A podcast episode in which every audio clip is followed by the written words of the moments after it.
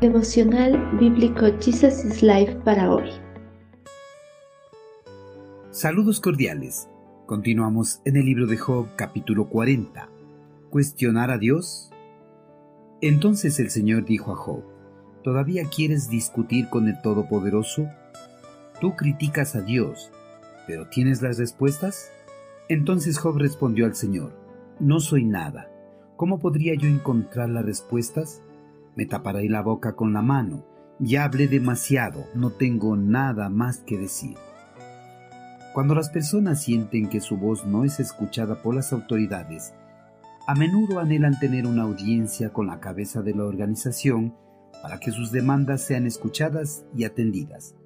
En el pasado, Job, ante las acusaciones de sus amigos, una y otra vez había argumentado su inocencia de tales cargos que le imputaban, pero al ver que sus argumentos de inocencia eran inútiles ante sus amigos, Job había deseado la oportunidad de comparecer ante Dios para exponerle su caso.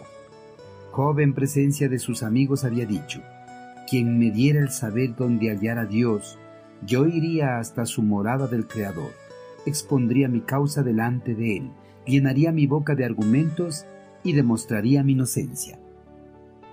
Job, en medio de su sufrimiento y las falsas acusaciones de que era objeto, sintió que Dios se había ensañado con él y falsamente lo había considerado como su enemigo, y por eso le había enviado desgracia tras desgracia. Job no se daba cuenta de que Dios al permitirle adversidades en su vida, estaba probando a Satanás que él en verdad era un hijo suyo. Dios permitía que sufriera, para al mismo tiempo poner su fe a prueba y fortalecerla. Las personas, al igual que Job, en medio de las aflicciones sienten que Dios está en su contra y por eso no les da respuesta a sus oraciones y permite que el sufrimiento los consuma. Dios había escuchado las palabras desafiantes de Job, por eso se presentó delante de él y le dio la oportunidad para que expusiera su caso. Pero Job decidió quedarse callado porque no tenía argumentos para hablar en presencia de un ser divino. Dios a través de una serie de preguntas que le había hecho con anterioridad, le había mostrado que como ser humano limitado, no tenía ni la capacidad para juzgar a su Creador, quien creó el vasto universo y todo lo que en él existe.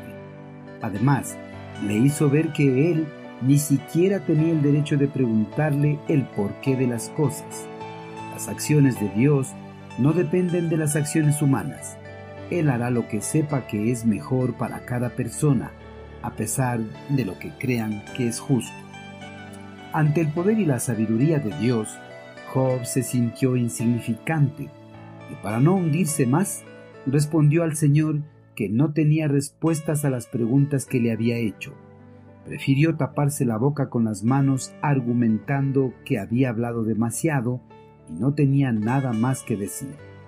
Job al quedarse en silencio tomó una sabia decisión, pues sabía que si se atrevía a pronunciar algo más, el Señor con su sabiduría lo refutaría y tendría más problemas de los que ya tenía. Además, Dios no necesitaba saber las respuestas, pero Job necesitaba admitir su debilidad, inferioridad e incapacidad para siquiera intentar conocer la mente infinita de Dios. La sabiduría de Dios era tan superior, su control soberano de todo era tan completo que esto era todo lo que Job necesitaba.